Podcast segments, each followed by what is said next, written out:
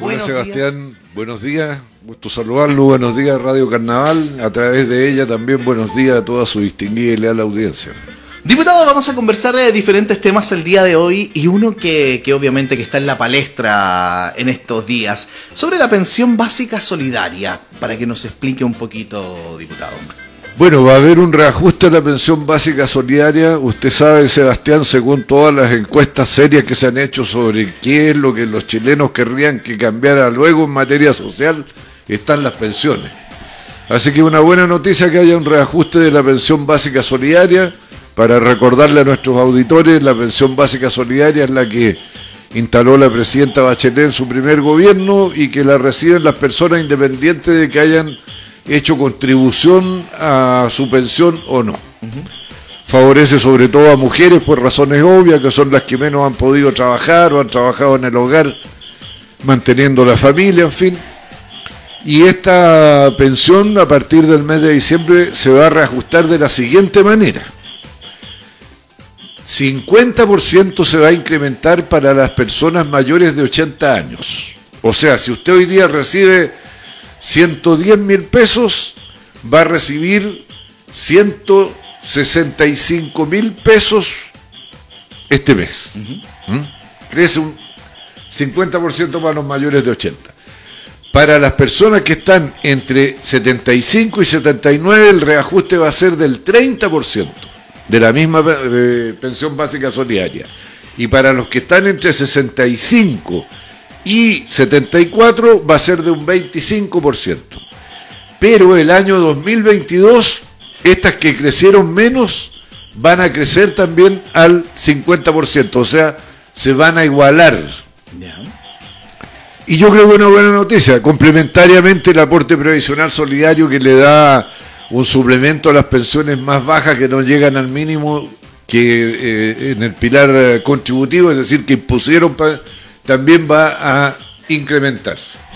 Ahora, siendo una buena noticia porque, bueno, que crezcan las pensiones siempre va a ser bienvenido, sobre todo si usted pasa de 100 a 150 mil pesos, no deja de ser algo significativo. Pero todos estamos esperando la reforma de fondo, que es cambiar el sistema de pensiones para asegurarle a los adultos mayores de hoy día un mejor pasar, pero también para asegurarle a los que vienen que van a tener pensiones dignas. Y eso todavía estamos a la espera, Sebastián. Diputado, eh, también se ingresó eh, un proyecto sobre el sueldo mínimo también. Sí, o sea, no es el sueldo mínimo, es porque el ¿Cómo, gobierno... ¿cómo, le podríamos llamar? ¿El ingreso mínimo? El ingreso mínimo garantizado. Y, y el gobierno arma confusiones. Y eso, claro, porque la gente también a la vez no entiende. Claro, mire, el salario mínimo, Sebastián, está fijado por ley, va a tener un reajuste que se pactó automáticamente en marzo y va a tener otro reajuste en agosto. Ese es el salario mínimo. Claro. Lo que Piñera ofreció era que iba a haber un ingreso mínimo garantizado, que iba a ser la suma del salario mínimo que recibe la persona, que puede ser desde 301 mil pesos hasta 320, 330, bueno, iba a recibir un suplemento de aporte fiscal subsidiado por el Estado para llegar a los 350. O sea, el salario mínimo más un subsidio, hasta llegar a 350 mil. Por ejemplo, si una persona, si una, si una persona en este momento está ganando 320 mil pesos. Va a recibir un... Eh, 30 mil pesos aproximadamente para completar los 350. Es que ahí tengo que explicarle algo, porque el presidente Piñera habló de un ingreso mínimo garantizado de 350 mil. Por claro. supuesto que con las deducciones, los impuestos, la, eh, la eh, los salud, la previsión, en fin, queda en menos que eso.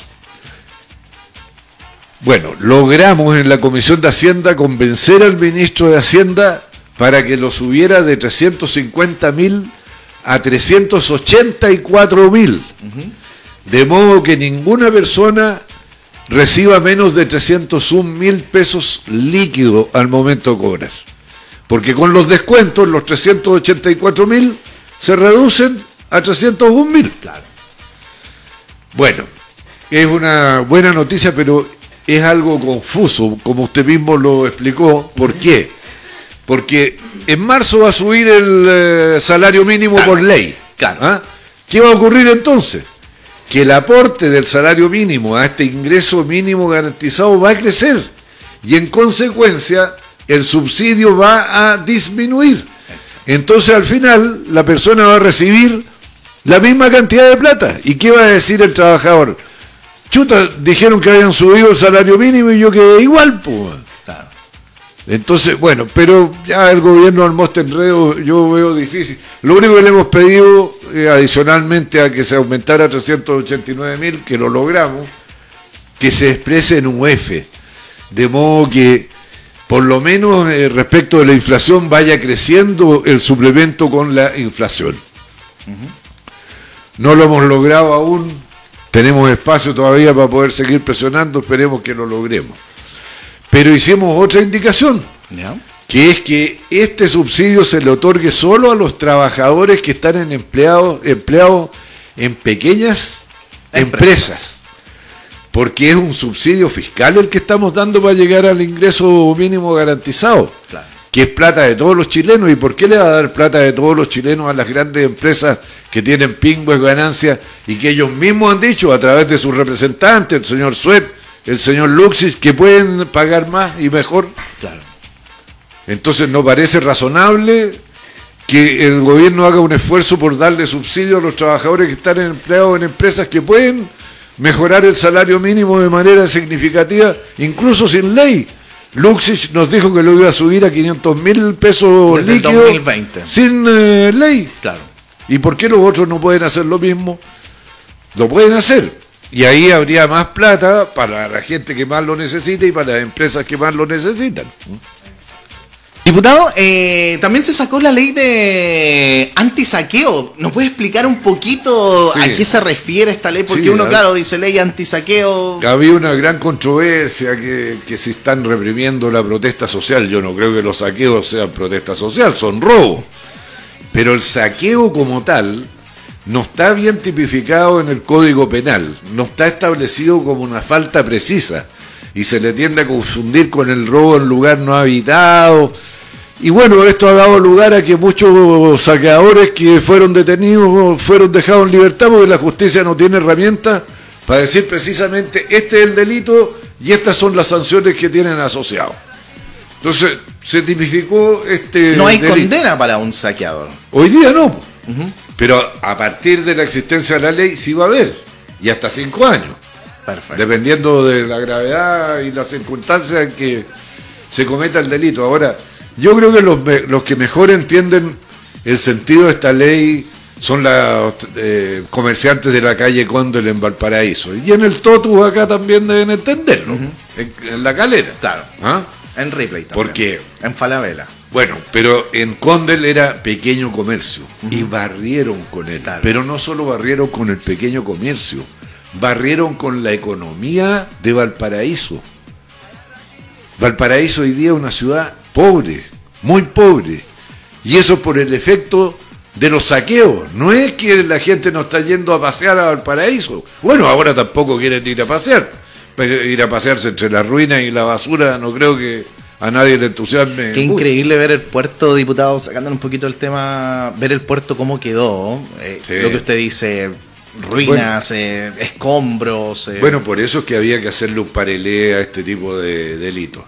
Yo entiendo que los diputados Boris y Jackson, frente a la presión de las redes sociales, porque son muy susceptibles a ello, han dicho que se equivocaron y poco menos que piden perdón. Yo creo que un legislador tiene que apechugar con lo que hace, porque se supone que estudia la ley y sus consecuencias antes de votar a favor o en contra. Y es falso de que se haya criminal- criminalizado la protesta social. Por lo menos nosotros los socialistas votamos en todo aquello que se podía prestar para enredos con la manifestación social. Y cuando la manifestación social es tal, bueno, no tiene nada que temer. Vea, vea usted lo que hicieron las mujeres senior en el Estadio Nacional para reivindicar los derechos a la igualdad de la mujer. No hubo un estropicio, un detenido, no hubo un choque entre la policía y los manifestantes. Y sin embargo fue una manifestación imponente que colocó el tema en el pr- primer lugar de la tabla, no solo en Chile, en todo el mundo. a nivel mundial, claro. Sí. O sea, ¿se pueden hacer las cosas sin violencia? Se, Se pueden. puede. ¿Y pueden tener consecuencias eh, importantes sin violencia? Se puede. puede. Entonces, ¿por qué seguir eh, defendiendo y justificando los saqueos? Que Jackson y Boris pidan perdón. Yo tengo que proteger el interés de los chilenos. Los chilenos quieren que haya trabajo, que haya economía, que haya contención de la inflación, que haya reajustes de los sueldos, que haya dignidad. Y bueno, yo trabajo por eso. No, no estoy por favorecer el, el delito. Y que se vaya en la AFP. Bueno, además tienen que irse, pero ahí hay que hacer un proceso para que se vayan. Pero bueno, le decía al principio que eso es lo que falta. Claro. Está bien el reajuste a la pensión básica solidaria, pero la gente quiere que se transforme el sistema de protección social en Chile y que sea con solidaridad, donde la gente tenga dignidad, aunque sea con el apoyo de los demás. Exactamente. Diputado, un gustazo tenerlo acá en los estudios en este día viernes. pues. Muchas gracias, Sebastián. Que tenga buen día. Ya estamos entrando a la tarde. Buenas Sí, estamos, tardes. ya. estamos ahí en el buenos días, buenas tardes. Estamos, Sí. a- Estamos- en el buenos días, buenas tardes, que son las 12 con 1. Así.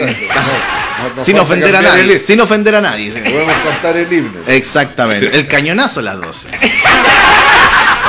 Bueno, Sebastián, Que le vaya muy bien, diputado. Un abrazo grande.